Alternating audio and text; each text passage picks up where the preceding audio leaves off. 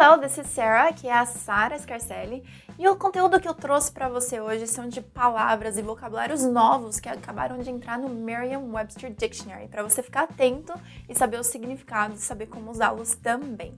Mas antes de compartilhar isso com você, eu quero te falar que eu tenho uma lista VIP. E para você fazer parte dessa lista VIP, é só você clicar no link aqui embaixo e entrar na minha lista VIP, porque lá eu compartilho muito mais conteúdo, eu compartilho informações importantes para você que quer aprender inglês de verdade. Então lá você vai poder conhecer mais sobre isso e como fazer para mudar a sua história com inglês. Combinado? Clique aqui e faça parte da minha lista VIP. Quais palavras que entram no dicionário e como? Na verdade, essas palavras são vigiadas pela Merriam-Webster Dictionary por um período de anos e elas são avaliadas quantas vezes que elas são usadas em publicações, em filmes, em artigos relevantes também, jornais, enfim. E aí, depois de um considerável tempo, elas são inclusas no dicionário. E a primeira palavra que eu trouxe para você hoje é Bitcoin, que foi usada pela primeira vez, acho que em 2008, e significa moeda digital. E ela é pronunciada assim: Bitcoin. Repeat with me. Bitcoin. Tem uma expressão que também entrou no dicionário, porque expressões também entram, que é TM TMI. TMI é uma abreviação para a expressão too much information. Too much information, que significa muita informação. Essa expressão é para você, para você usar com aquele seu amigo, aquele parente que compartilhou muita informação sobre alguma coisa que você não necessariamente queria ouvir, tá? Então fica assim, olha, TMI, too much information.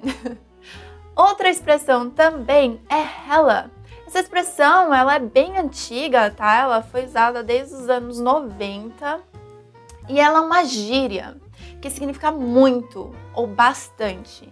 Vamos treinar a pronúncia? Hella. Mais uma vez? Hella.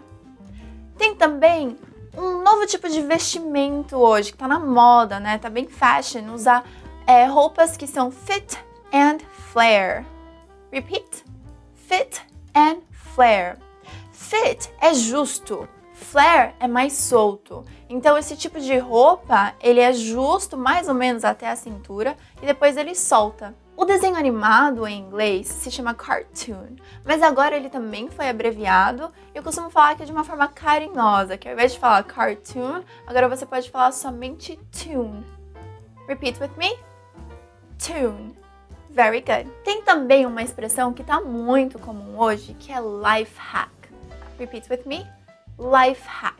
Life hack é uma dica, uma técnica que vai facilitar e ganhar muito o seu tempo em alguma coisa simples e diária que você faz.